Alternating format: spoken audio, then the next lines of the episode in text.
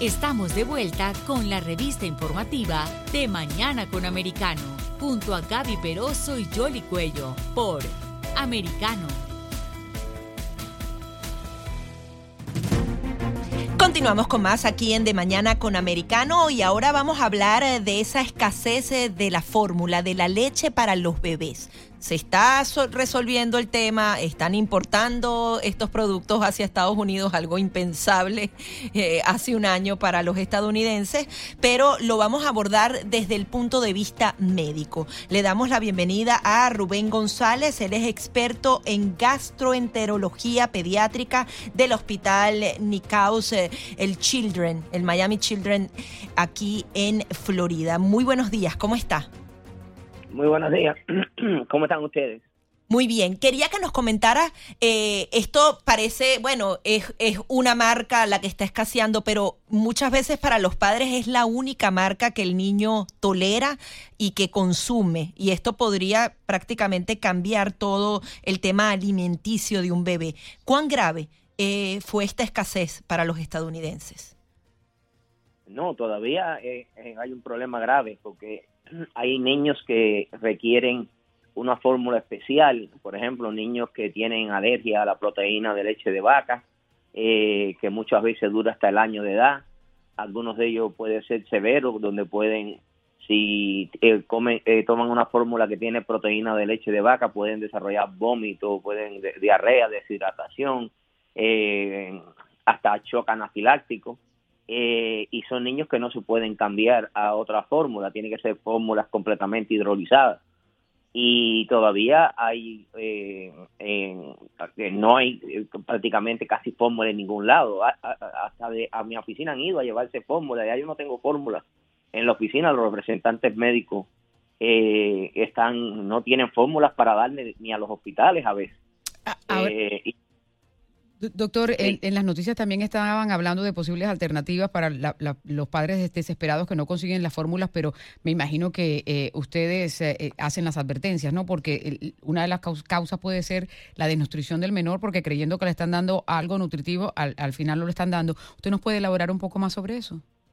Sí, claro. y una de las cosas que yo enfatizo también, y ayer yo tuve eh, un meeting eh, eh, con, con, la gente de la, de, la fórmula, sobre todo la gente de Mick Johnson, y yo le dije que hay padres que están tan desesperados que están diluyendo la fórmula para que le dure más. Y eso es un no, porque número uno ocasiona malnutrición en el bebé, número uno, número dos puede ocasionar que al diluir la fórmula los electrolitos en sangre bajan y pueden convulsionar los niños y otra cosa que también enfatizo es que no hagan fórmulas en la casa, porque o lo pueden hacer muy concentrado o lo pueden hacer muy diluido. Y esto trae problemas, tanto si lo hacen muy diluido, si lo hacen muy concentrado. So, lo que yo siempre recomiendo hablar con el pediatra a ver qué alternativa puede y si son pacientes de gastroenterología, consultar con su gastroenterólogo, ¿no? Ahora, doctor, ¿se han presentado hospitalizaciones de esos bebés por malnutrición? Eh, ¿Cuál, es la realidad actual, por lo menos en Florida, lo que usted ha podido ver? Sí, han habido eh, varios casos de deshidratación porque han tratado de usar otra fórmula, sobre todo los niños que tienen alergia o tienen el, eh, lo que le llaman el intestino corto porque le han tenido que hacer cirugía y son niños que si utilizas otra fórmula puede eh, ocasionar deshidratación, vómito y diarrea se han visto varios casos de eso ya.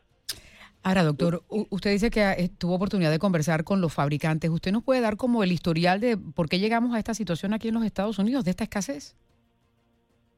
Sí llegamos porque hubo una de las compañías más grandes eh, de, productoras de leche eh, estaba contaminada eh, con bacterias y hubieron cinco niños enfermos y como dos muertes. Y entonces la planta la cerraron, el gobierno cerró la planta y nada más que se quedó produciendo una sola compañía. En la fórmula, entonces al le cayó todo a esta compañía y, no, no, no dan abasto, están trabajando 24 horas, 7 días a la semana y con todo y eso no dan abasto. Entonces ahora van a dejar empezar a traer desde México la fórmula, porque si ahora viene alguien con una fórmula desde México para acá, ese, ese la, eh, no lo dejan pasar. Es como traer un jamón de España, no te si te lo cogen, te, lo quitan, ¿no? Entonces ahora van a dejar que esas fórmulas de México puedan venir de la misma compañía puedan eh, entrar en los Estados Unidos para ver si esto se acaba o se mejora. Yo creo que en las próximas cuatro o seis semanas ya va a haber una mejoría ya, ¿no? Pero estaban importando de Europa también, ¿no? De un país europeo que le dieron la autorización. Ellas están importando de Europa también, sí.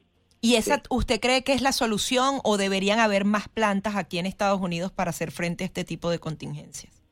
No, ya yo creo que la planta que tuvo el problema, eh, que con el, con el problema de la, de la contaminación de bacterias en la fórmula, ya la, la, van a dejar, eh, eh, ya creo que le dieron el para que empezara a producirse. Yo creo que, en, vaya, como dicen en inglés, hay luz al final del túnel, ¿no? Bueno, de hecho, eh, eh, se registraron unas audiencias ayer en el, en el Congreso y bipartidista, que eso es difícil conseguir en Washington porque estaban tratando de buscar una solución y evitar que esto vuelva a, suceder. Doctor, ¿hay un alto porcentaje de niños en los Estados Unidos que necesitan de este tipo de fórmula? ¿Usted tiene esa estadística?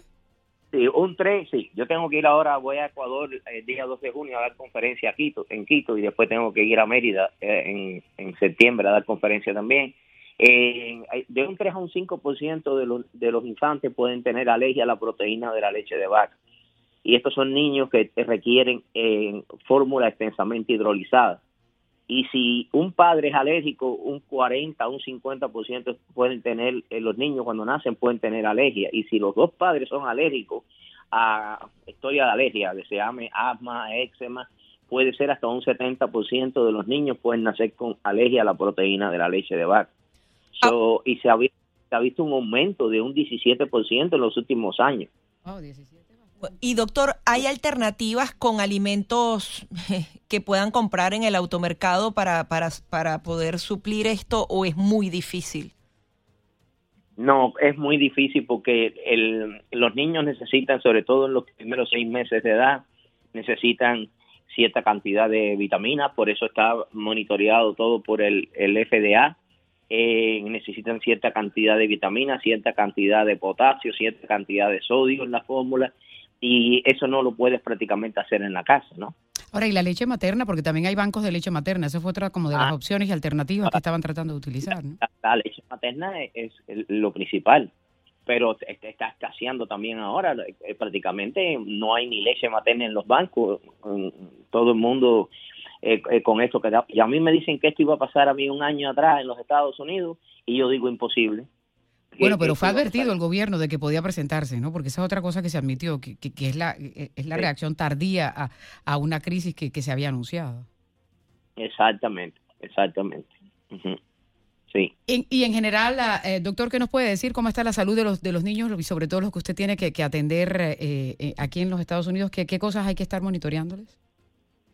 No, el peso es eh, si yo veo un niño, por ejemplo, en, hoy en la oficina y el niño yo veo que no está ganando mucho peso, es un niño que yo lo voy a volver a ver la semana que viene y hay que estarlo monitoreando, eh, sobre todo el niño que vomita, el niño que tiene diarrea, eh, hay que uno hace un cambio de fórmula, si no, ese cambio de fórmula no lo ayudó, tengo que estar para otra fórmula y como yo digo, el, el, el 80% un diagnóstico está en la historia, un 10 en examen físico y un 10 en laboratorio y son niños que hay que estarlos monitoreando eh, esto closely, eh, cercanamente, cercanamente, ¿no? Sí, ahora doctor, eh, usted hablaba de estas alergias que han aumentado hacia 17%. ¿Esto se produce por algo en particular? ¿Los adultos se están alimentando mal y esto se traspasa al bebé? ¿Por, por qué? No, no, no, no, no, sinceramente no sabemos por qué, pero sí lo que sí sabemos y que hemos, eh, por eso es que hemos cambiado mucho. Por ejemplo, antes un niño se le daba de comer a los seis meses, ya bajamos a los cuatro meses. Un niño que nace por cesárea eh, versus un niño que nace por eh, vaginal, un niño que nace vaginal tiene menos probabilidad de tener alergia, menos probabilidad de tener enfermedades autoinmunes que un niño que nace por cesárea, un niño que se cría en una finca es mucho más saludable que un niño que se cría en la ciudad. Eh, un niño que se pone en un daycare eh, antes de los dos años de edad se va a enfermar más pero va a tener menos probabilidad de tener alergias, menos probabilidad de tener enfermedades autoinmunes como diabetes, enfermedad celíaca. ¿Por qué? Porque estamos, eh, como decimos, priming el, el sistema inmunológico a temprana edad. Eh, mientras más temprano uno se exponga a los alergenos, más menos chance de tener alergias en el futuro. Antes, por ejemplo, no dábamos mantequilla de maní hasta el año de edad, ya bajamos a los cuatro meses y eso lo aprendimos de un estudio que se hizo que vimos que en los israelitas, por ejemplo, no se veía mucha alergia al maní y es, eh, porque ellos empiezan a dar eh, mantequilla de maní eh, a los cuatro meses de edad. So, ah. ya antes empezábamos las proteínas a los ocho meses, ya la bajamos a los cinco meses. mientras más temprano el sistema inmunológico se exponga a ciertos alergenos, menos probabilidad de alergia hay. Ahora, doctor, ¿y usted no cree que va a haber un impacto con todos estos dos años eh, que hemos tenido con la pandemia, que todo, todo el mundo andaba con sus tapabocas y con eh, limpiándose las manos a cada rato precisamente para, para evitar el contagio? ¿Eso va, a tener un impacto, usted cree? Entre los niños sobre todo. Yo creo, yo creo que sí, que va a haber un impacto no solamente eh, esto físico, sino también, también emocional. Como yo estaba hablando con un psicólogo amigo mío y diciéndole, los niños no veían ni a los, ni a los abuelos ni a los padres reírse porque tienen una, una máscara constantemente puesta. So, el impacto psicológico de esta pandemia, esto no se va a saber hasta en, varios años eh, de ahora, ¿no? Pues muy bien, pues doctor, muchísimas gracias ah, por su tiempo y por ah, conversar con nosotros aquí en De Mañana con Americano. No, un placer. Gracias a ustedes. Gracias a usted. Es el doctor Rubén ah, González, experto en gastroenterología pediátrica, con nosotros aquí en De Mañana con Americano. Una pausa y ya regresamos.